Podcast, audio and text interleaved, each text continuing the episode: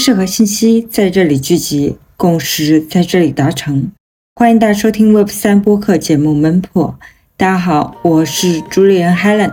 大家好，我是主理人普偷许。今天我们来聊一聊 LSD5。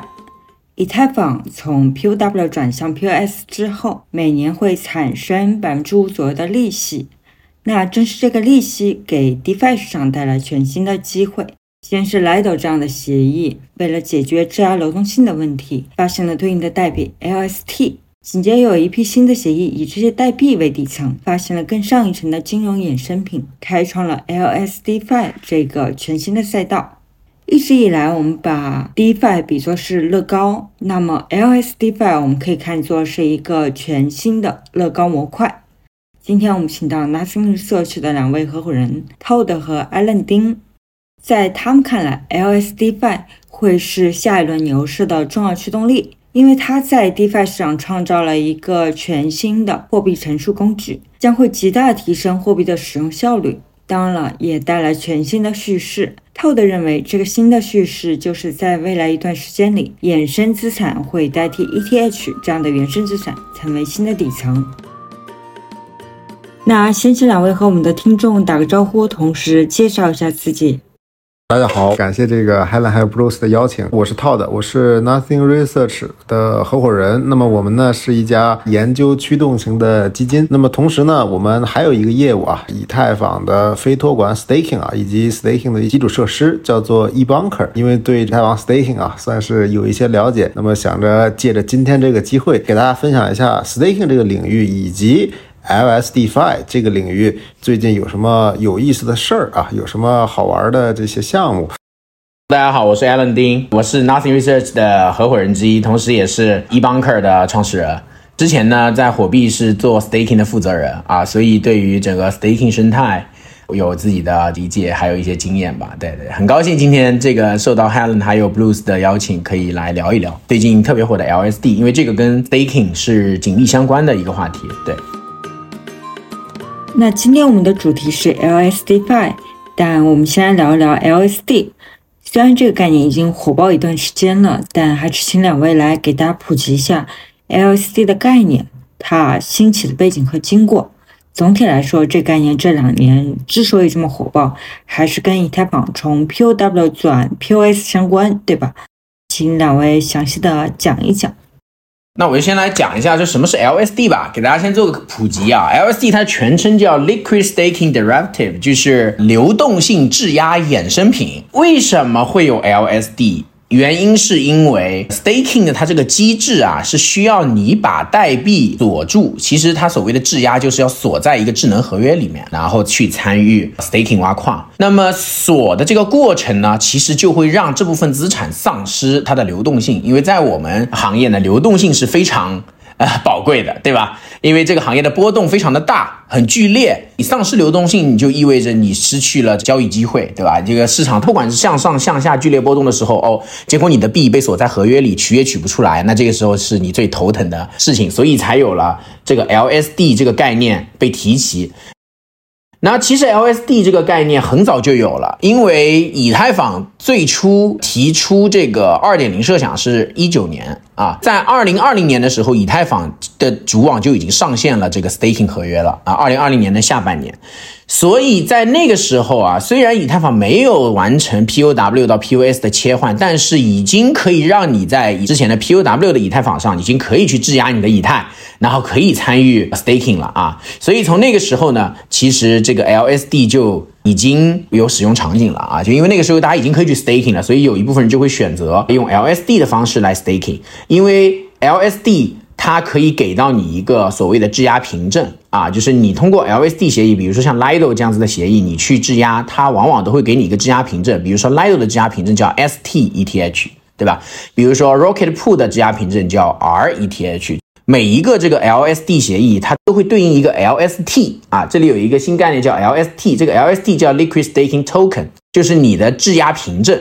那么这个质押凭证，你可以理解为它是一个跟底层资产。接近于一比一汇率的这么一个资产，不管是 STETH 啊，还是 RETH 啊，它跟以太坊的这个汇率都是很接近一的。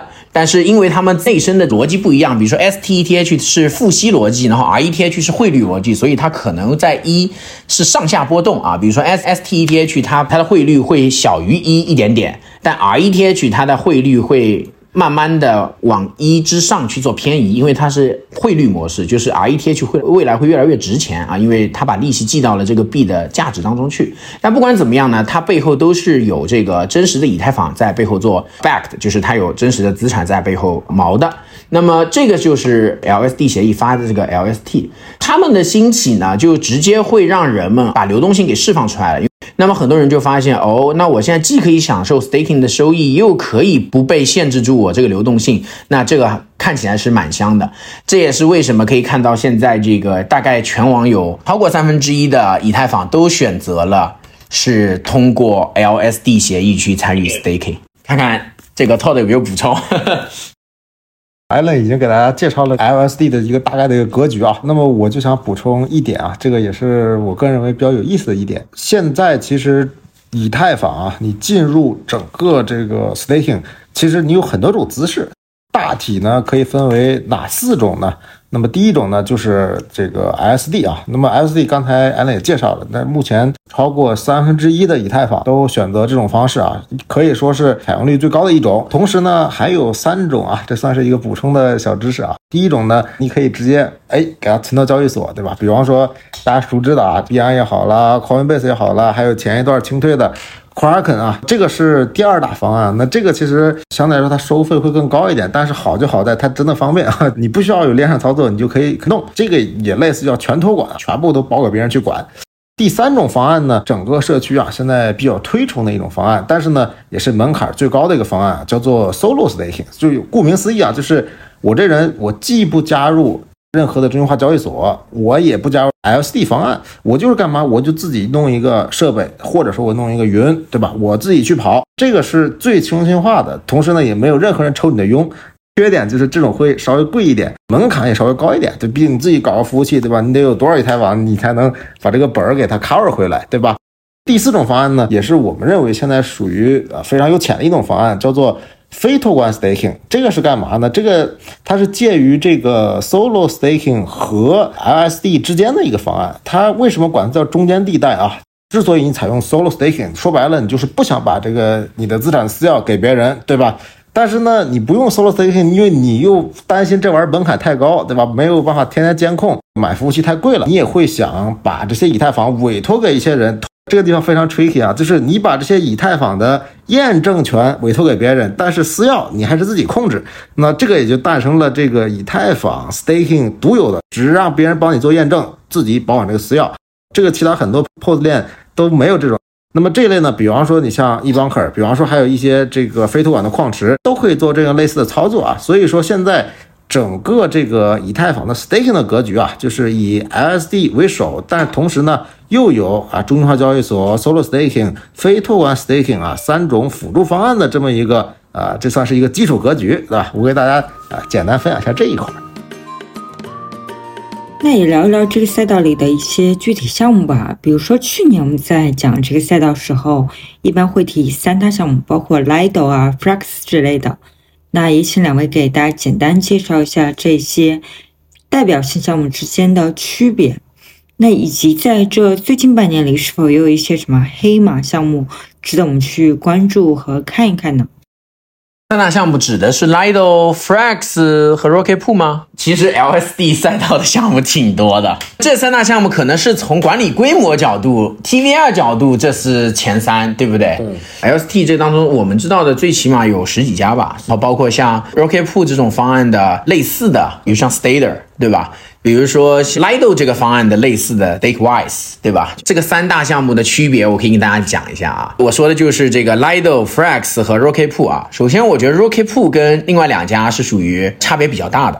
Rocket Pool 特别想突出自己的底层节点运营的去中心化。其实，在 Rocket Pool 的生态当中是有两种不同的角色的，一种是存款者，一种是节点运营商，就是跑节点的人。这个在 Frax 和 Lido 是没有的。Lido 这个生态当中只有单一角色，就是存款方，但是 Rocket 是有双重角色的，所以 Rocket 做的一件事情，你可以理解为它更像是一个撮合平台。它是把存款方在这里存的以太去匹配到那些运行 Rocket Pool 去跑 Rocket Pool 节点那些 Node Operator，去把别人存的钱去给它匹配到那些节点运营商上面去，匹配成功，最后由节点运营者来负责这个节点的维护和运行啊，它是这么一个模式。因为这种模式的话，就可能有个问题，就是存款者的这个资金安全由什么来保证，对吧？那么他们选择的方式是，他们会对节点运营方有一定的要求。最初的 Rocket Po 是要求你必须要跑十六个以太坊，你才能够申请成为 Rocket Pool 的节点方。但现在的话，它的一个新的更新的话，把这个节点方的要求从十六个以太降低到了八个以太。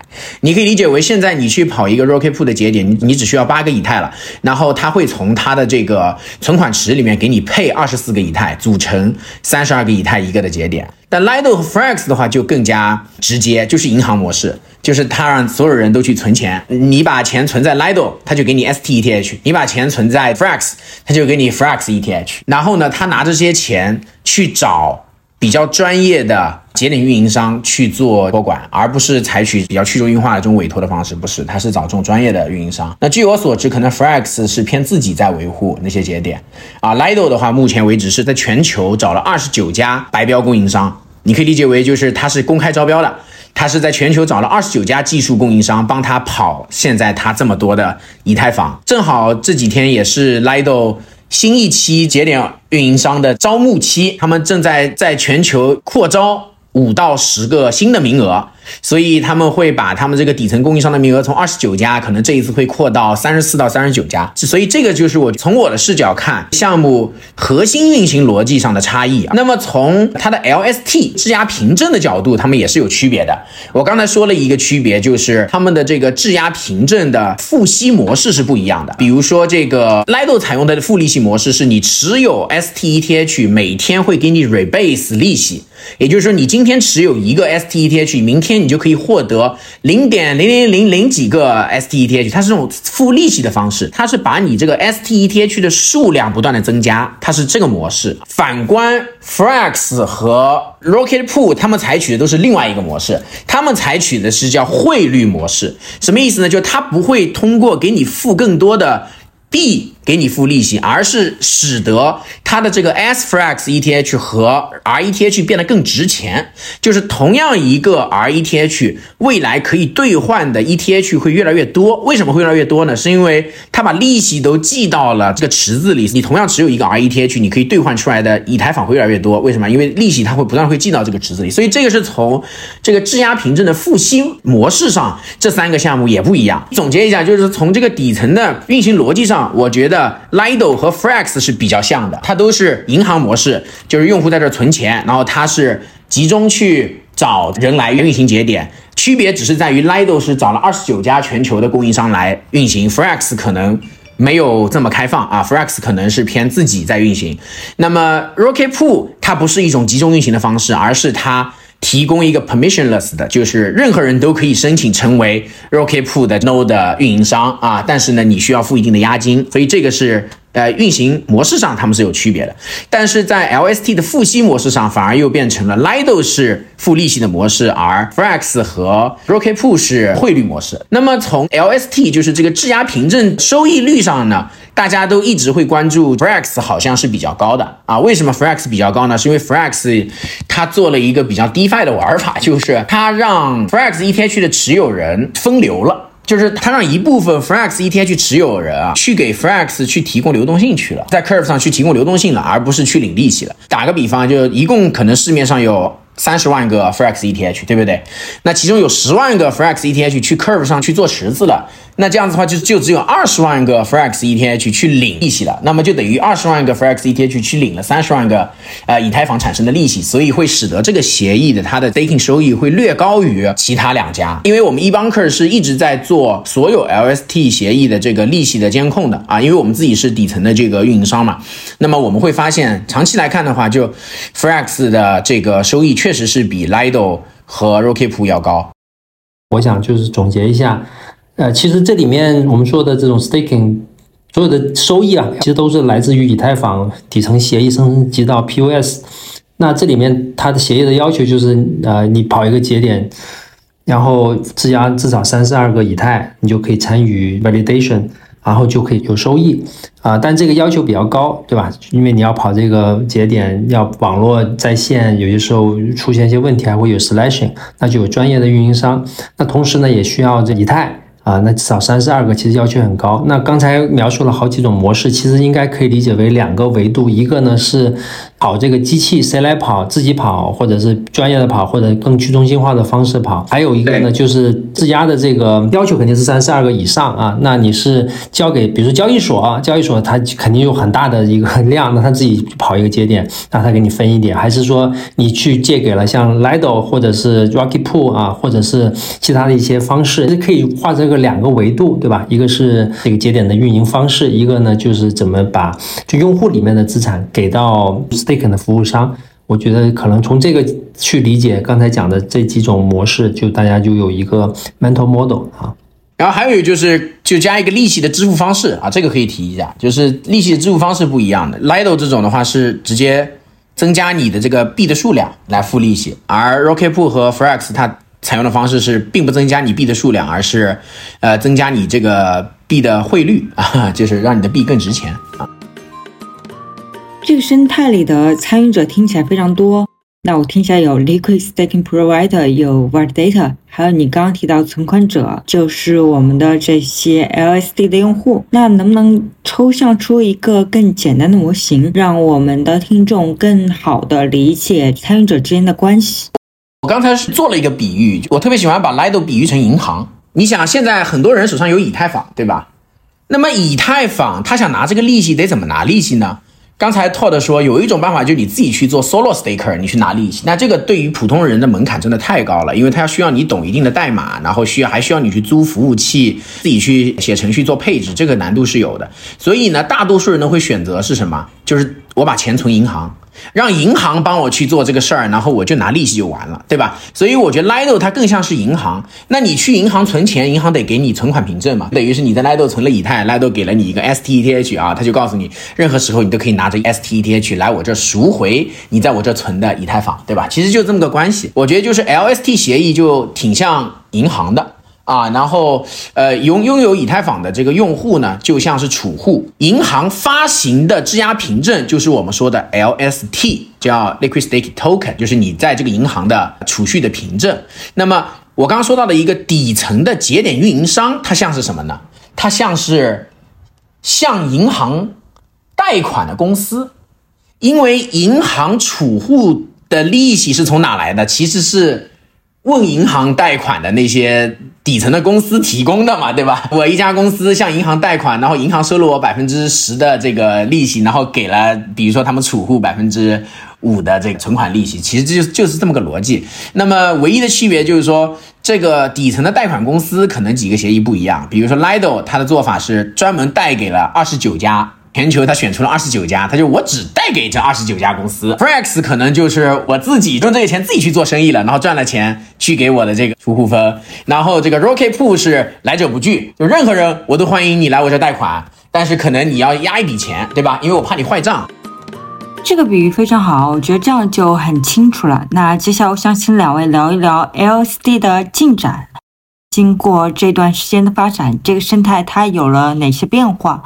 包括质押率是不是有上升，或者说对于以太坊生态它又带来哪些影响？关于数据方面呢，我来分享一下。我先给大家说一个有意思的事儿啊，就是在以太坊刚刚转 POS，大家知道以太坊转 POS 先跑了一个 Bacon Chain，然后呢，过一段他说这个大家可以把以太坊存上去了啊，呃，大家就存上去了。但那会儿呢叫只能存不能提币。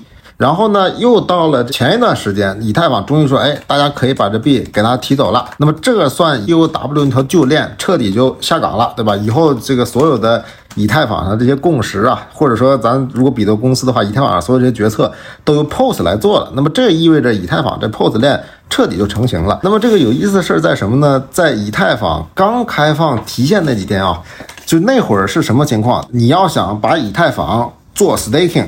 这个基本上你不需要等，你只要说，哎，我有三十以太坊，我要存，基本上一两天，甚至都不需要一两天，半天你就能够去跑这个以太坊 staking，就可以开始赚钱了。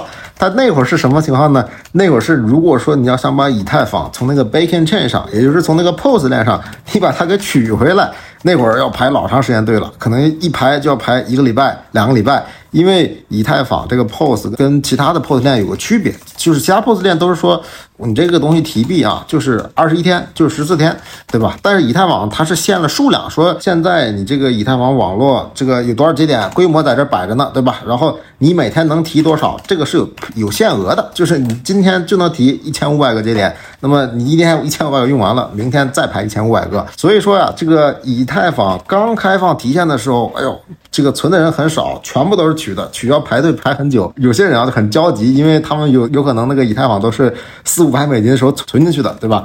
但是现在啊，过了这个也算大半年了，整个事情啊发生了一个大逆转。怎么个逆转呢？现在你如果你手里有三十二个以太坊，你想给它存到这个以太坊链上，你需要多久啊？我看一下，现在有八万多个节点在排队。那么以以太坊一天能除以两千个，也就是说，现在你想去做 staking，哎，不好意思了，你有以太坊都不行，你要要排多长时间？前提啊，solo staking 啊，你要排队四十多天。但是你现在提现反而不需要等待了。现在我看这个等待提现的以太坊也就那么几万个啊，几万个，那你一个三十二个，那基本上一两天就处理完了。这个逆转背后意味着什么？首先意味着大家对于以太坊 staking 这事儿啊，整个的信心在提升。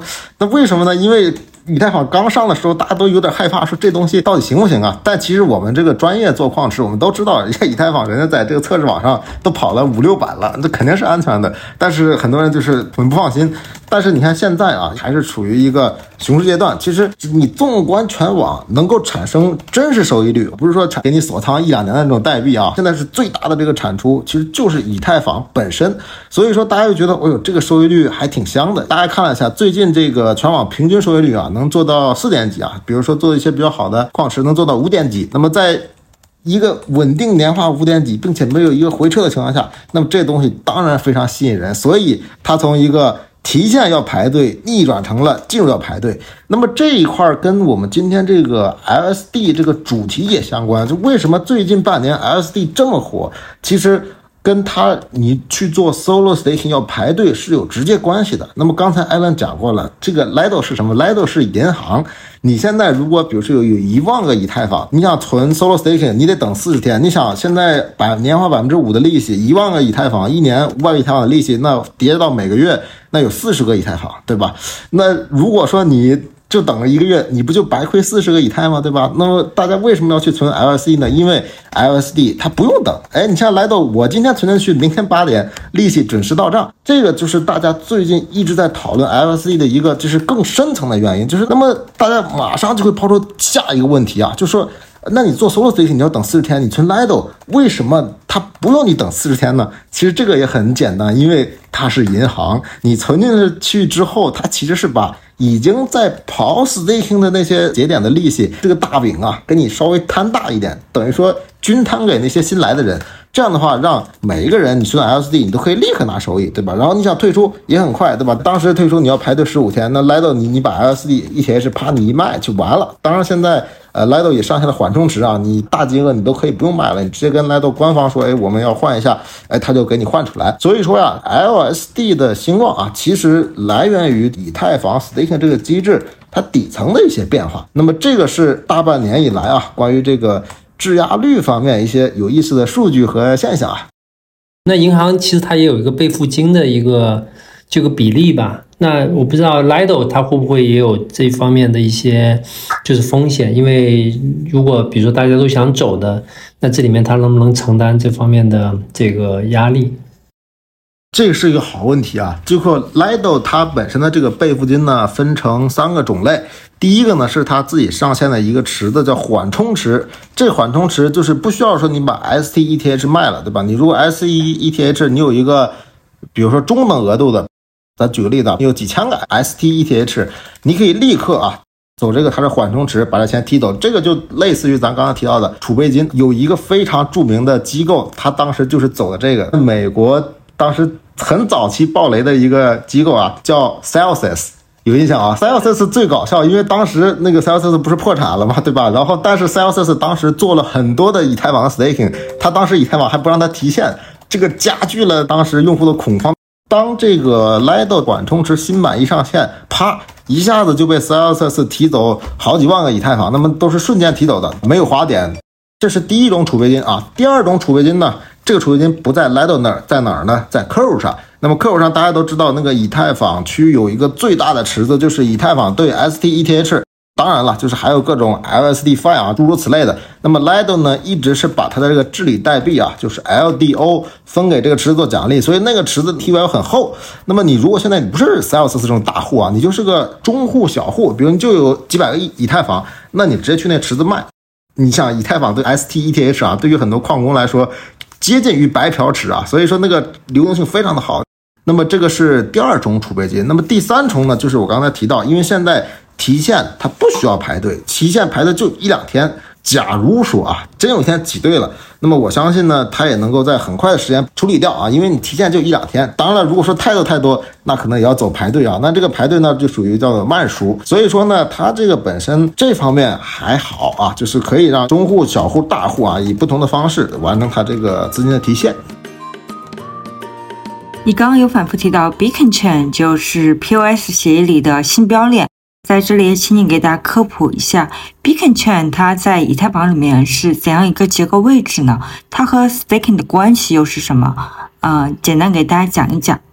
好呀，好呀，这个问题非常好啊！这因为这涉及到以太坊的一个结构，就是是这样。那么以太坊在转 POS 之前呢，其实以太坊就是一条链，但是以太坊转 POS 之后，从某种角度来说啊，以太坊变成了什么呢？变成了两条链。怎么解释呢？咱们再用一个比喻啊，假如说以太坊这是一家公司，因为这公司它处理很多的业务，咱们在上面做 swap，对吧？在上面做转账。那么这个公司呢，转成 POS 之后分为两层啊，一层叫什么呢？叫做执行层。哎，执行层干嘛呢？执行层就是咱们熟悉的这些 EVM，那或者说就是这个公司的员工啊，对吧？他们就不停的给大家处理业务，比如说你说。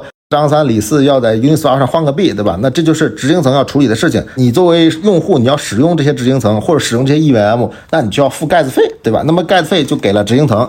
那么这个叫直径层，这个也是咱们最熟悉的以太坊原来一条老的链。然后呢，还有一个层叫做共识层，共识层就等于这个公司的领导层啊，就这领导层干嘛了？做决策的。比如说你现在你在这做一个交易，对吧？这个 EVM 帮你啪签了个交易，你说。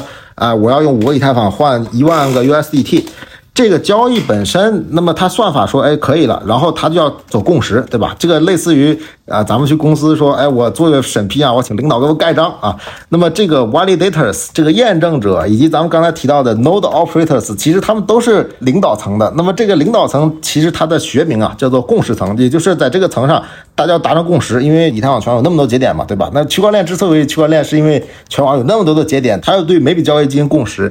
那么这些共识层的人，他们在哪儿呢？他们不能在原来那个老以太坊那个链上了，他们。就来到了我们刚才一直反复提到的，也是这个以太坊为了转 POS 而另起炉灶的，搞了一条新的链，这条链叫 Bacon Chain，那翻译过中文名呢，叫做信标链或者叫做灯塔链。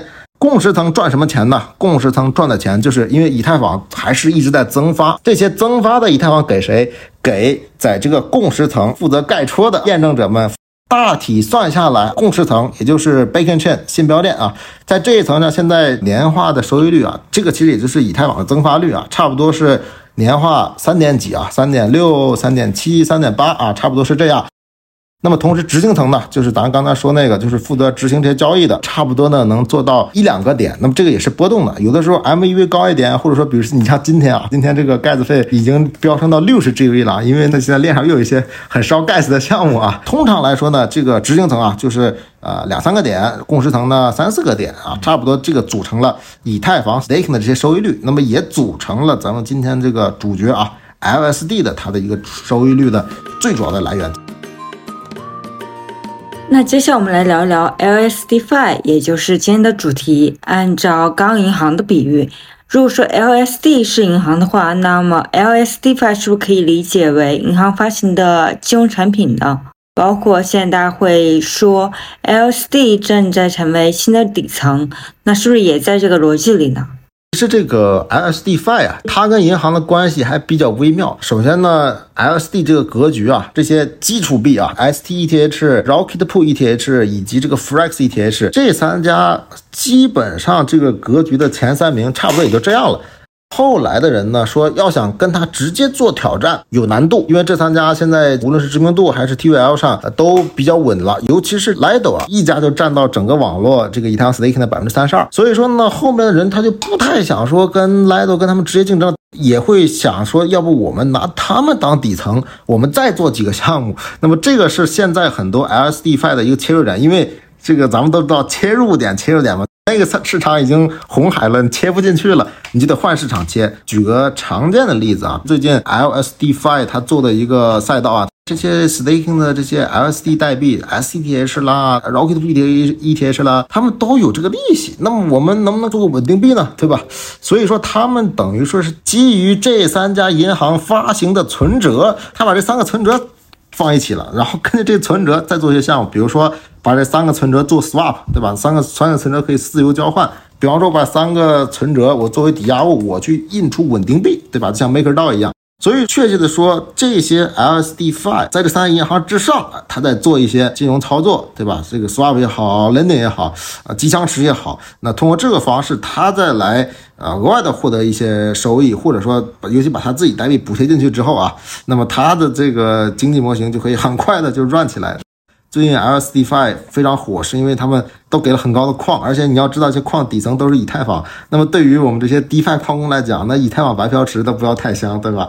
那么你去从来到可能百分之五、百分之六存到 LSDFi，它给你百分之二十、百分之五十，甚至百分之六十，那么这个就是让大家趋之若鹜的一个主要原因。其实我觉得 LSDFi，刚才 Todd 也说，它是一个基于 LSD 的一个衍生的赛道。首先，LSDFi 的主要目的不是为了再去推一个全新的 LSD 资产了，而是基于现有的已经跑出来的 LSD 资产这么大的一个市场份额去做二层创新。我觉得啊，就比如说现在 LSDFi 主要无非就是聚焦于借贷、稳定币，就是这几个赛道，它底层都是以现在已经跑出来的 STETH、RETH、Frax ETH 作为底层资产，在上面去构筑二层的金融的一个 utility，它能够给到 LSD。带来的价值就是现在的 LSD 主流的 LSD，我刚才把 LSD 就比喻成银行嘛，LSD 就是这个银行发行出来的这质押凭证嘛。那这些凭证其实，在没有 LSDFi 的时候，这些凭证其实就是用来让用户赎回自己资产，它就就这一个使用场景，对吧？就我拿的这个凭证，其实就一个作用，就是我能把以太坊最后真正的赎回来。但是有了 LSDFi 之后，它就有很多更新的场景。就比如说，我有了这些凭证之后，我不仅可以把资产赎回来，我可以不赎回来，我去有稳定币协议，我用我这个凭证作为抵押物，我等于可以再叠加一层这杠杆，去 mint 出一些稳定币来。它是一个基于 LSD 的一二层，或者就这个衍生的这么一个金融场景。你刚刚提到 LSDFi 有借贷稳定币这些场景，那还有没有什么其他的场景呢？能不能给大家整体梳理一下 LSDFi 这个赛道的细分领域，以及每个领域它又有哪些代表性的项目值得我们去看一看？目前为止，能够算真正跑出来的，我觉得就像我刚才说了两个，一个是借贷。一个是稳定币，对吧？借贷就是很简单，你看现在基本上主流的借贷平台都已经支持 LST 啊，作为它的这个 collateral 就底层的这个抵押物了。就以前银行说你必须得有人民币抵押，它才有效，对吧？现在说你不需要有人民币抵押，你只需要有中行开具的人民币存款凭证，你就可以做抵押了，就这么回事儿。那么稳定币的话，就是说你可以用 LST 作为抵押物，在我这个平台能够 mint 出。全新的稳定币，看最近比较火的这个 Libra Finance，包括 Curve 孵化的一个新项目叫 Prisma，对吧？对，他们都是主打的，就是以 LST 作为 collateral，可以让你去 mint 新型的 stable coin。那么还有就是刚上币安的 Pando，它也算是 LSDFi 吧？我觉得啊，它算是传统的这个票据的一个贴现市场啊。传统票据贴现市场，你可以理解啊，比如说我手上在银行存了一个定期存款，这个定期存款呢，年化利率是百分之五，这个。非常符合现在这个 staking 的这个年化收益率，对不对？但是呢，有一个人说，OK，我打包卖一个产品是什么呢？是三年，对吧？年化百分之五，那三年就百分之十五，对不对？这个产品，那么我把它的利息权和本金去做分离、做拆分，什么意思呢？就是比如说我有一百万，我存到银行。他给我年化百分之五，然后呢，这个时候有一个人说，OK，你把这个一百万，我们不说三年，我们就说一年，一年能拿到百分之五获得利息的这个利息权给它拆分出来，再把你这个本金权拆分出来。本金权的意思就是你有这个本金权之后，你就一年之后可以从这个银行赎回一百万，把这两个东西给拆分了。其实 Pando 做的就这个事情。然后为什么说它贴现市场呢？就是这样子的话，你可以把那个本金权立刻卖掉。你就拿着你的利息权，你有一百万，对吧？一年后你才能够赎回这个一百万，对吧？你但现在的话，我就可以直接把这个权益，我现在就卖掉，由另外一个人来接这个盘，就是另外一个人说我愿意等一年，从这个银行最后能够赎回一百万，那当中肯定有利差，所以它叫贴现嘛，就是把一年后能够领到的这笔钱，我现在按照一个比较微小的折扣，我先把这个本金权给卖掉，但我依旧拿着利息权，这样子的话，你会发现它其实也是增加了资金使用率。本来你只有一百万，对吧？一百万你既想吃一百万的利息，又想保证流动性，这个在传统的这个票据市场你是做不到的。但你有了这个贴现工具之后，你就可以做到了。我拿着利息凭证，我就可以拿这个一百万一年百分之五的利息，我就一直拿着这个利息，但是我本金可以立刻贴现掉。比如说我按照九十六块钱，我可以把我这个本金权卖掉。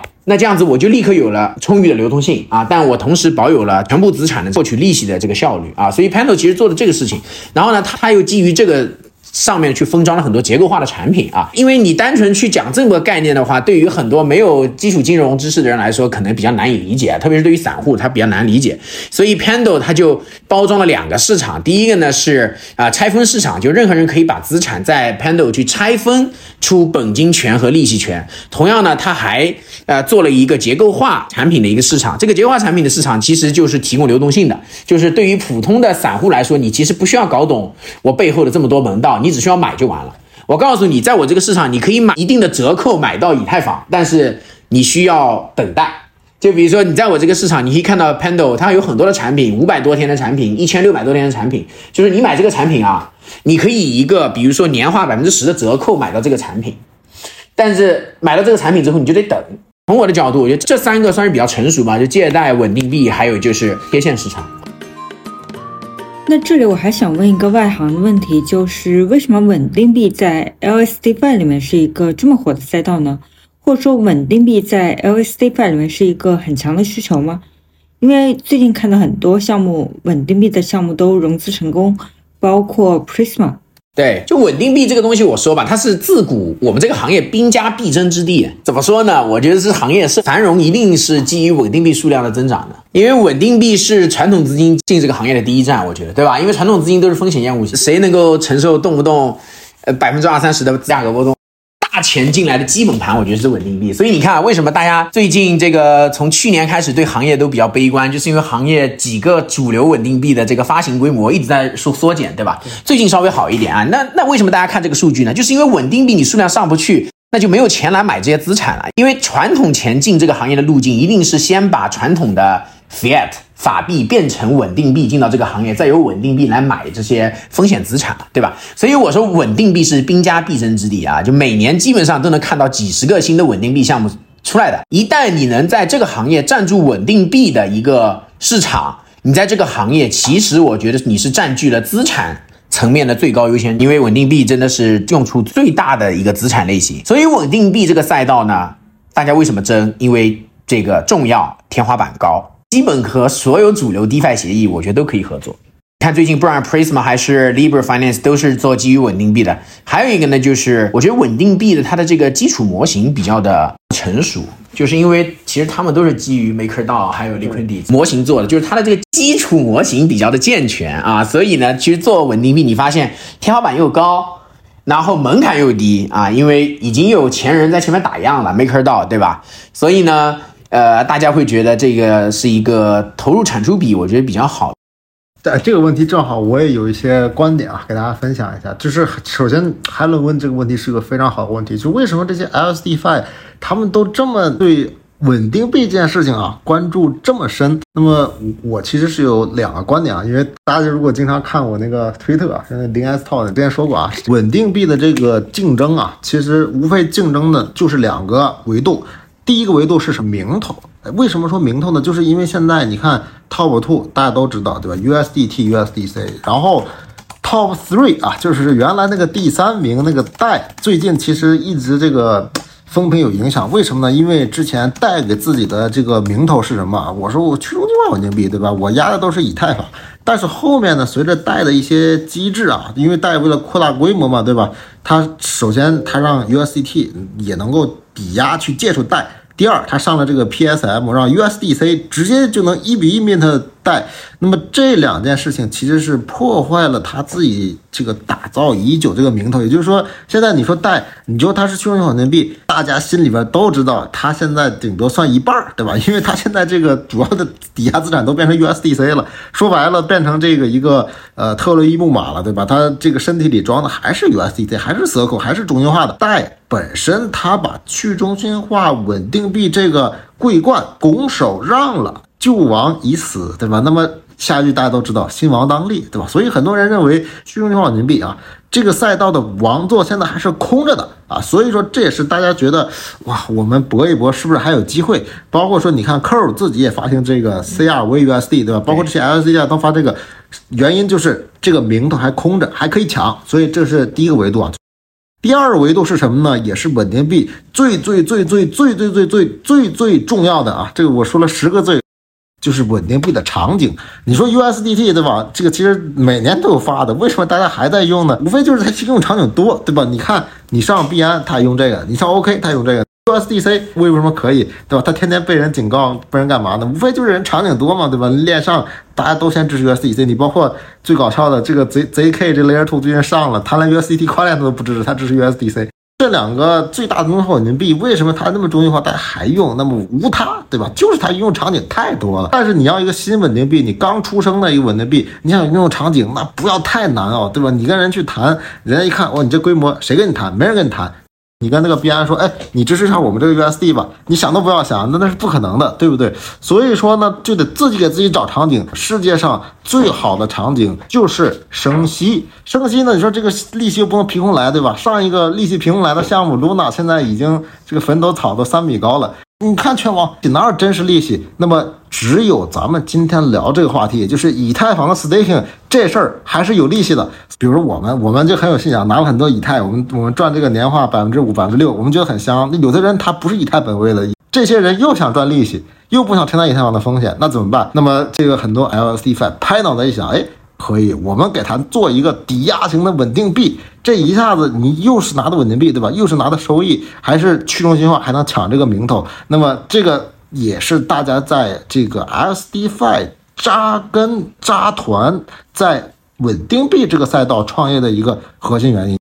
最后，我再浅聊一下这个 Prisma，就是这个项目呢，大家之所以关注它，其实是因为啊，它是由 Curve 这帮核心人士去领头的。呃，你可以把它理解为是一个 Curve 系的项目。那么上一个 Curve 系的项目，也就是 Convex，那表现非常的好，对吧？那么大家自然而然也期待这个 Prisma 这个能够有一个很好的表现。但是呢，我个人稍微打一个问号。一个原因呢，就是其实康威斯当年呢，它属于非常创新的，对吧康威斯引领了这个 VE。以及会选这一个时代，对吧？但是呢，Prisma 这个项目它更多的来说，它是一个对之前那些 LSDFi 的一个 fork。那么其实 Curve 之前也不是没有 fork 级的小弟，对吧？比如说当时 BSC 上就有一个 Curve 这个官方钦点的访盘，对吧？那个叫 EPS，如果大家有印象的话，但现在估计已经不太行了。所以说你看 Curve 它的小弟也不是各个小弟都很牛的啊。所以这是第一个论点。第二个呢，就是 Curve 自己。因为刚上了那个 CRVUSD，对吧？那个东西，大你就看抵押物非常有意思。现在抵押物是哪两个呢？第一个 STETH，第二个 FREX ETH。那么其实它 Curve 自己本身做这个小功能 CRVUSD。这事儿就已经约等于百分之九十像那些 LSDFi 那些项目了，对吧？但只不过它那个清算机制跟人家不一样，对吧？它不是那种爆发型的，它是缓慢清算型的，对吧？所以说人家科鲁自己已经有了亲生儿子，对吧？你这个干儿子，那你再想跟亲生儿子竞争，我觉得啊还是有难度的。所以说呢，对他整体的感觉啊，我稍微给他打一个问号。我听完。套的这个分享之后，我倒是有一个灵感，就是为什么他们都做稳定币，是因为 LSD 这个东西的存在，很完美的解决了稳定币的利息从哪来这个问题。哎，对，就以前不管你看 USDT 也好，USDC 也好，贷也好，它它没有解决，就是这些稳定币它自身到底有没有利息没有？不是利息都被 Tether 拿走了。对，就是他们都需要不断的在嫁接其他的 DeFi 来获取这个稳定币的利息，但是因为有 LSD 以太坊年化百分之五的这个存在，它天然的就可以把这个利息转移到对应的这个衍生的这个稳定币上去，所以它就变成了一个叫 interest back 的这个 stable coin，就是背后有利息的这么一个稳定币。这个其实对于一点零的稳定币啊，我们认为这个 USDT、USDC 这些都属于一点零稳定币啊，就是对它来说，我觉得是一种降维打击。那些 USDT、USDC 其实你拿着你是没有天然利息的，但是这些基于 LSD 协议 mint 出来的这个稳定币，它天然就是有利息的。为什么它有利息？是因为底层的资产是有利息的，以太坊是有利息的。它只要把以太坊的那些利息转移到稳定币上，它就是变成了一个有自带利息的稳定币。所以这个是为什么我觉得扎堆创业都是在稳定币上的原因之一吧。刚才这个艾伦提到一点零这事儿啊，其实你仔细想一想，Tether 也好，然后 Circle 也好，就是这个 USDT、USDC 的发行方啊，他们其实拿了那个美金买了大量的国债，买了大量的商业票据。其实那些利息，其实这些币本来也是有利息的，只不过这些利息你发现了没？被没给 Tether 拿走了，被 Circle 拿走了。这个是为什么 LSD Fi 这些稳定币能跟这些稳定币抢差距的原因，因为一个利息被人家拿走了，一个利息是继承来了，所以这个是他们的这个 discrepancy 啊，就是他们的这个区别。就是刚刚也提到稳定币的模型，那在这里能不能给我们抽象一下 LSD5 稳定币的模型呢？就很简单，一句话解释 LSDFi 的现在这个不管是 Libra 还是这个把底层资产换掉的的 MakerDAO，就 MakerDAO 是用以太坊和比特币作为底层资产来 mint 贷，对不对？现在这些协议都是用 LST 作为底层资产来 mint 稳定币啊，所以只是把这个底层资产从没有利息的变成了有利息的 LST，就这一个区别。然后还有呢，就是因为底层资产做了一个切换，对吧？以前的底层资产是没有利息的，现在底层资产是有利息的，所以呢，它把底层资产的利息继承到了稳定币上，然后其他的机理其实基本你们可以理解为跟 MakerDAO，我觉得没啥区别。哎，那我问一下，今天我们讨论的这些项目还是在以太坊主网上是吧？即使是 Layer Two，就还是有点早，是可以这么理解吗？对我们今天讨论的这些项目，主要都是在以太坊主网。对，因为很简单，以太坊的 staking 的合约现在主要是在主网部署的，就是你可以理解为你有了以太坊，想去参与 staking，你就只能是在以太坊主网去，你在 OP 啊，在 Arbitrum，你在 ZK 上面都没法。所以你会发现，呃，Layer Two 上现在不是没有 LST，是有的，但是 Layer Two 上的 LST 都是通过跨链从 Layer One 上跨过去的，所以它的数量都非常的少。我这里也想聊一下，有个最近也是讨论比较多的一个话题，restaking 跟 staking 是相关，但是它是 restaking。我的理解就是把这种呃 ETH 的敞口在主网上做验证的进行一个二次抵押，但是目的呢就是来去做一些呃中间件的这个基础设施的一个服务。接下来请两位能介绍一下这个 restaking 的。这个概念，然后因为它背后就是一个叫做 Egra Layer 这么一个项目啊，这个也得到了很多包括 Vitalik 的一个关注，那也最近有一些讨论了，就想请两位给我们介绍一下，好不好？我们一般都叫他 Eigen Layer，他打的这个 restaking 的这个概念呢，其实对于普通人来说啊，就他他其实是一个蛮学术的概念，因为他们的创始人是教授。啊，所以我们其实把它归为教授币一类的。这个什么叫教授币？就是理论非常扎实，然后每天主要输出理论的这种。其实他们这个这个项目方风格很像这类。这类呢，肯定在区块链当中是比较受欢迎的，因为区块链这个行业肯定还是以技术驱动嘛，对吧？普通用户想要了解 EigenLayer 呢？你估计文章看完你就头疼了，然后，所以我今天就浓缩一下，然后加一下自己的一些理解吧。我觉得 EigenLayer 其实就做一件事儿。啊，因为它首先 restaking 是基于 staking 的，restaking 啊，名字顾名思义叫叫再质押，对吧？那么再质押其实你可以理解为就是它把参与以太坊主网质押的这些节点啊，把它的工作职能给扩展了。啊，其实就是多质押啊，我理解就是多质押，把这安全性就叠加到一些中间件层啊，比如说叠加到 cross chain 就跨链，叠加到预言机这样子的中间件，因为这些中间件也是需要一个比较呃好的安全机制来去做验证啊，来来做这个安全确保，而且他们都在以太坊生态上，与其这些中间件去构建自己的安全体系，不如直接使用这个以太坊主网的这么的一个安全体系，也就是 staking 的这么一个机制啊。所以 EigenLayer 要做的事情就是让那个主网的 validator 们，就验证者们，可以去参与到主网以外，比如说呃中间件 Layer Two 的安全验证上。这样子的话，就实现了一个节点可以打多份工。以前一个节点只能帮以太坊做验证、做出块，现在它既可以帮以太坊做出块、做验证，也可以帮以太坊上面的协议中间件，甚至是 Layer Two 做出块、做验证、做安全确认啊，其实就是就是这个工作。那具体怎么实现呢？它是搭了一整套 SDK 来做的啊。其实稍微从实际上角度，它有点基于以太坊搭了一个 Cosmos 的链网模型，就是它可以让更多的协议可以插到链网嘛，链网有。子链和母链的这个感觉，它等于是把以太坊的主网的这个 consensus 作为一条主链，然后在上面可以让你基于它那个 SDK 可以插各种协议层和 Layer Two 层，所以这个说起来稍微有点麻烦。你们知道，就是可以让这个验证者做更多的工作就行了，然后这个更多的工作就是帮助中间件和 Layer Two 还有一些协议可以去搞定他们自身的安全。我觉得这个设计蛮巧妙的，因为这个 staking 这个基础设施已经有了。因为刚才讲到这个上升的数据嘛，大家都很相信它也跑了。然后以太坊去年上了 merge，本来还以为有很很大的抛压，结果大家也不提，现在进去还要排队。那把这个基础设施以及上面这这么多的资产拿来去给这中间件二层去打多份工吧，其实对于这些网络节点，包括自家的人都很开心，对吧？你就可以同样的资产都赚一部分钱。但是可能从以太坊本身的角度讲，又会有一些担心，因为有点像它它被白嫖了啊。对，所以我看呃，Vitalik 包括 EF 里面有一些核心的一些人，他们现在又就担心一些风险。那能不能也给大家介绍一下，会带来哪一些负面的影响？如果一个 layer 能够起来的话，那包括其他的一些中间件或者 layer two 白嫖了这个以太坊的这这套设施，那会有哪些风险呢？这个影响呢，就用 V 神的原话说，叫共识过载。什么叫共识过载呢？就是 restaking 不就让一个人打多份工嘛，对吧？以前就帮以太坊打工，现在既帮以太坊打工，又帮以太坊上面的。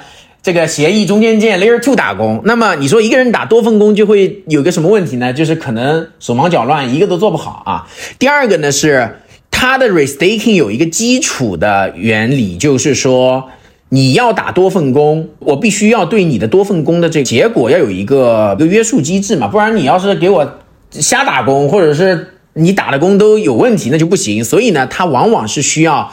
让你把目前跑那个 validator 三十二个以太作为一个公共押金存在，这个是一个最大的问题。现在以 EF 上面的人比较担心的就是这个问题，因为 EigenLayer 要做到 restaking。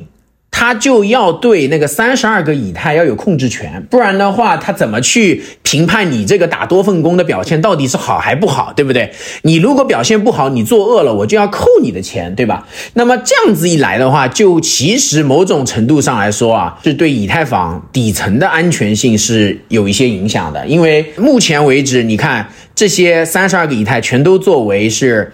这个主网节点运行的押金存在，那你现在就等于是这个押金用作对它三四份工的一个公共押金了，这个是大家的担忧。呃，另外我再补充一点，就这个也会带来中心化的问题，就是 EigenLayer 如果说它要能罚你的押金，意味着什么？意味着它能碰你的私钥。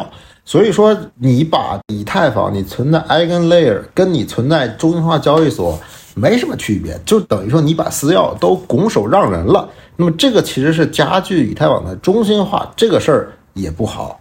嗯，明白了。一块就是这个优先级，对吧？你别因为你做了其他的一些散工，影响了你的主业。另外一个就是这个导致一个中心化的趋势。那这样子的话，一些国家势力啊去进行监管的话，可能会更加容易啊。讲到这块。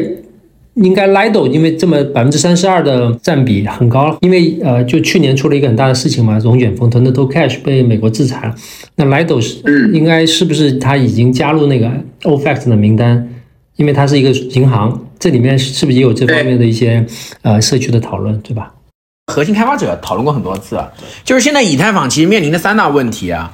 第一个问题是，这大量的以太坊的 validator 其实现在都是跑在 public cloud 上，这是以太坊现在的一个问大问题。就是说，现在大所有的这个验证者，就我们说的这个节点，可能超过百分之九十都是在 public cloud 上跑的，而且这个百分之九十当中，可能有非常大的比重都是基于 AWS 这一家。然后呢，且使用云服务器当中的超过百分之七十，可能是在北美地区。你懂吗？所以一句话说，就是应该有最起码有超过六成的以太坊节点是在北美的云服务器上跑着的。这个是以太坊现在最大的问题。你说这会带来什么问题？第一个问题是中心化的问题。你一个去中心化网络，百分之六十的节点是基于北美的某个云服务来跑的，那是不是意味着这个云服务商对你这个去中心化网络就拥有着绝对的控制权了？其实我理解就是这样子，就是 AWS 如果有一天对以太坊进行了一些。Limitation 或者做了一些监管，直接 AWS 出问题了，以太坊只有一个结果就是停摆了，这是一个很中心化的问题。第二个就是因为大量的节点是在北美跑的，给了 OFAC 一个绝对强的理由来对以太坊进行进行指导。我觉得这个是以太坊的核心开发者他们比较担心的事情，因为 OFAC 说嘛，你你作为一个去中心化网络这没错，但是你超过。你大数的节点都是在美国境内的，对不对？那我有理由相信你，你就应该遵守美国的法律啊，对吧？因为你你去用网络，你大数节点在美国境内，那你其实可以当成是一个美美国主要运行或者参与的这么一个去中心化网络。那我美国的监管一定要监管你，这个就是龙卷风之前遇到的问题，对吧？那么第三个呢，就是算力聚集比较严重，其实就是这个节点聚集比较严重啊，就是现在基本上前四大 entity，啊你可以理解为前四大银行现在占整个以太坊所有节点的百分之五十五。啊，我觉得这个是现在以太坊就是转 POS 之后面临的三个大的痛点啊问题吧啊。那 LSD 是加剧了这个中心化的吧？当然了，你从结果上来说，Lido 一家现在占百分之三十三，它肯定是加剧了。但是这个事情呢，我觉得要辩证的看，就是说，因为 Lido 它自己是有意识的，你从 Lido 它发布的这个 roadmap 就可以看出，它是有意识的想让自己虽然作为一家银行啊，但是它想能够从供应商角度去实现。Decentralization 还有 distribution，就是去中心化和分布式化啊，就是它现在在全球不是招了二十九家供应商嘛，对吧？这二十九家供应商，你可以看到，在他们新一期的招募当中，他们要招募新的五到十家，他们明确给出了是，呃，满足以下。几点要求他们会优先考虑，他们考虑到了，比如说地域的分布性，还有就是你用的这个服务器在哪里。第二呢，就是可以看到他们未来要推出那一个路由计划，就是他现在采取的是供应商模式，供应商模式说到底还是数量有限的。他未来要推出的这个 Lido 路由就更牛了，就是偏 permissionless，就任何人都可以加入 Lido 去成为他的供应商，就不需要他批准了。然后呢，他会根据你这个供应商过往的一个表现，他会给你一个打分，就类似于这个人的这个信用分。会根据你的分数高与低给你配这个节点，就这样子的话，就等于是它虽然是一个中心化的主体，但是它有去中心化的这个这个意愿。但是呢，能做到 Lido 这样子的 LST 呢，就是我感觉其他的 LST 可能。呃，还要再看看，对，就并不是每一家 LST 都像 Lido 这么有这个意愿，因为推崇去中心化和和分布式化，其实对应的就是成本的增加，对吧？因为最简单的管理模式就是中心化的管理模式，就是我自己就把这钱管了，我自己赚利息，然后给用户发，这是最简单的啊。但 Lido 这个模式的话，就是对应的肯定是背后有很大的开发量、工作量以及生态的这么管理的。那最后我还想来问两个 LSDFi 的问题，就是我在采访之前有看到一个观点说，LSDFi 可能能够让一些老牌的 DeFi 项目复兴，然后在这个参与 LSDFi 的项目名单里，确实看到一些我们叫古典 DeFi 项目的身影吧，比如说 MakerDAO 啊这些。那我不知道你们怎么看待这个趋势呢？当然认同啊，其实你不要把 LSDFi 当成一个全新的东西。我觉得 LSDFi 只是简单拆离，就是能够给 LSD 提供 Fi 场景的东西，其实都叫 LSDFi，对不对？那么你说老的 DeFi，他们之所以是老 DeFi，经过牛熊还能够屹立在行业里面，那就说明它其实已经占据了对应那个赛道的一个行业地位了。很多时候，LSDFi 都是老的 DeFi，它先拥抱了这个 LSD，它就变成了 LSDFi 龙头了。你说 Frex 它就是这样的，Frex 当年它就是要做稳定币，对吧？它第一时间支持了这个以太坊，所以它就变成了以 LSDFi 当中排名前三的，对吧？你像那个呃 a v AAV，还有那个几个借贷平台，他们现在支持了 LSTETH。作为抵押物，其实他们也就挂上了 LSDFi 的这个标签了。就 LSDFi，它绝对不是一个全新的东西，更多是老的 DeFi 场景加上 LST 资产。那最后一个问题就是关于 LSDFi 或者说 LSD 还有没有什么重要的事情我没有问到的呢？也请两位跟我们分享一下。展望一下未来吧，LSDFi 我非常看好。因为我一直觉得币圈要来一轮牛市，必须要满足一个条件。这个我在一些 Twitter Space 上我也说了，就是满足什么条件呢？就是需要有一个高效的杠杆机制，是能够容纳大资金的杠杆机制啊，就是叫货币乘数机制要有，才能够引领一轮新的牛市。你看看二零二零年那一轮 DeFi 牛市，为什么它牛逼啊？是因为它推它推出了一个东西叫。LP Farm，对不对？LP Farm 其实就是一个高效的能容纳大资金的货币乘数工具。为什么？因为在二零二零年这个 DeFi 之前，没有人想过我可以用凭证去挖矿，对对不对？就我一块钱存在银行，银行给我一个凭证，我可以用这个凭证去挖年化百分之三百、年化百分之两百的矿啊！以前没有这个玩法。二零二零年的 DeFi，它它创新的就是说，任何人在一个 DeFi 里面，你不管去做流动性还是去存款，我都会给你一个 LP token，对不对？你这个 LP token 可以去挖币，一下子这个货币乘数叠起来了。你经常看到这个上一轮有的这个牛逼的 DeFi 策略，科学家他就可以做到一块钱当七八块钱用，对不对？我这个一块钱。先去某个 DeFi 协议里面去存一存，然后拿这个 DeFi 协议里面给我的存款凭证去另外一个 DeFi 协议里面去存一存，去另外，然后再拿另外一个 DeFi 协议给我的存款凭证，我去第三家 DeFi 协议里面去存一存，然后再去第第四家协议里面去存一存，去第五家协议里面去贷个款，去第六家协议再去存一存，然后它一块钱就能够当成七块钱用了。这个时候一波牛市就来了，为什么？因为。有这个货币乘数意味着，其实你的你的资金使用率就变得很高啊。比如说，你一块钱如果年化无风险利率是百分之五，你如果一块钱能当七块钱用，其实你的年化收益率就从百分之五变成百分之三十五了，对吧？那你说资金能不来吗？那肯定就都来了。再加上大的环境跌无可跌了，就是基本上就没有再什么呃向下的空间的时候，大家就觉得这个时候我加杠杆是比较稳健的，对吧？而且呢，LP 的加杠杆跟借贷的加杠杆还不一样，借贷加杠杆是会爆仓的，LP 的这个加杠杆是纯加杠杆，因为你拿那个 LP token，它等于是新给你 mint 出一种资产。我觉得我看好 LSDFi 的原因，就是因为 LSDFi 完全满足，就是说它是一个高效的，可以容纳大规模资金的一个货币乘数工具。它等于在之前的整个 EFI 的链条当中，不是优化了某个链条，而是它直接多加了一个链条。就以前。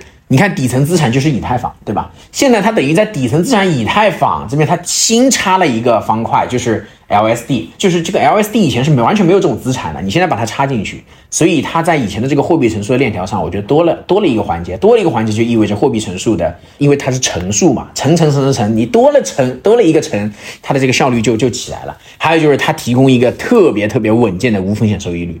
就是年化百分之五到百分之六，不要小看这个年化百分之五到百分之六。一旦它放在一个全是乘数的这个这个公式里，你再乘以一个一点零五，它这个又很厉害了。所以我是看好，就看好在这儿。就是人家都说 DeFi 是一个乐高，对吧？DeFi 叫这个乐高积木式的金融，就是因为每一个环节都可以叠加。那么 LSDFi 就等于是给你多了一个环节。啊，然后这个环节可以把你的货币乘数往上提，且提供了一个年化百分之五到百分之六不等的这么一个无风险收益率啊，所以我看好它能够呃提升整个场内的这个资金使用率，从而提升整个行业的资金效率，可以能够引引领一新的一波这个大牛市吧。就我们基金其实做了很多的挖矿啊，我从矿工的角度来谈一谈这个事情，或者从叫农民啊，从农民的角度来谈谈这个问题。因为这个 STETH 啊，它这个提供了一个稳定的五点五左右的一个收益率。其实这件事情在未来的一段时间内啊，我们会看到一个转变。这个转变是什么？就是其实现在，那么很多的这个 DeFi 也好，很多的应用也好啊，它计价单位仍然是以太。但是我认为啊，在中长期我们会看到一个巨大的替换，这个替换。就是用 stETH 啊替换以太坊，这个事儿是为啥呢？因为因为凡是咱们谈都谈性价比，对吧？或 ROI，对吧？那么你把以太坊换成了 stETH，你每年的收益就多。五个点，同时你的风险却没有增加很多，对吧？现在因为这个，呃来到这个结构在这摆着呢，对吧？大家也都看得见、摸得着。咱再说最简单一个例子啊，比方说现在我去做这个以太坊对 USDT，对吧？我在 Uniswap V3 做，我赚一个年化百分之十。但是以后你有了 stETH，很难不能说服我把这个以太坊对 USDT 换成 stETH 对 USDT，对吧？或者说。我自己有些 token 对吧？那么我去做做它流动性，我肯定更倾向于这个 token 配 stETH，因为这样我每年还多拿百分之五。包括我去做抵押也是一样的，对吧？比如说我现在我急需一笔钱，我押以太借优，我干嘛不直接押 stETH 借优呢？对吧？我的抵押物每年还能涨百分之五。接下来一段时间内啊，一个重要的叙事就是用这些衍生资产。逐渐替换原生资产，那么这个巨大的替换也意味着 LSD 以及 LSDFi 这个赛道，我认为啊会有一个中长期的持续和繁荣啊，这个是呃我的判断。好，谢谢。能介绍一下你们也在做一个 staking 的监控服务是吧？有时候我们就是以太坊那个 POS 运营商啊。对，就 operator，对 operator，然后它的名字叫 eBunker。对我们主打的是非托管呃质押服务啊，因为刚才 Todd 其实介绍了现在目前四种主流的这种质押服务，对吧？交易所是一种，LSD 协议是一种，然后非托管是一种，Solo Solo Staking 是一种。那么 Solo Staking 对于普通来说门槛太高了。然后这个交易所和 LST 其实有一个小问题，就是其实你是要交出你的资产的，呃私钥的。那么唯一的既简单。又不丧失私钥控制权的方式，其实就是非托管质押啊，就是 eBunker 推的就是这个非托管质押，就是你不需要把你的以太坊转到其他地址啊，不需要转给我们，不需要离开你的钱包，然后你就可以快速的运行呃对应的节点。啊，然后这些节点是由 eBanker 来帮你运行的。那么我们采用的是一套技术框架，就是我们做了一些工具，能够帮助你快速质押，然后这个完成这种啊非托管式的质押。对，就你依旧保管着资产，而我们帮你运行节点，全程不触碰它的资产，我们只是在过程中帮他去维护和运营对应的那个节点。啊，就是因为节点它是对应是需要每三十二个以太你要跑一个节点的，而且这个节点它需要比较小心的维护，因为以太坊有那个 slash 和 penalty，你的节点如果掉线或者出现网络有问题的话，你还是会受到惩罚的。